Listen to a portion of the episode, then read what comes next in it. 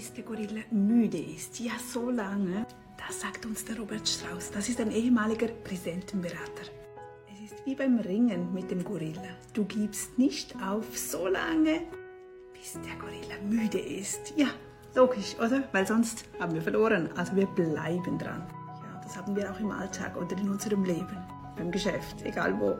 Es fühlt sich dann so an, so, ach, ich will aufgeben, ich mag nicht mehr, ich bin müde, es ist einfach zu viel. Das eine Option, als du mit dem Gorilla gekämpft hast? Ach komm, du stehst es durch. Hol all deine Kraft nach vorne. Gerade dann, wenn du denkst, nein, ich schaff's nicht. Doch, du schaffst es. Du bist stärker, als du denkst.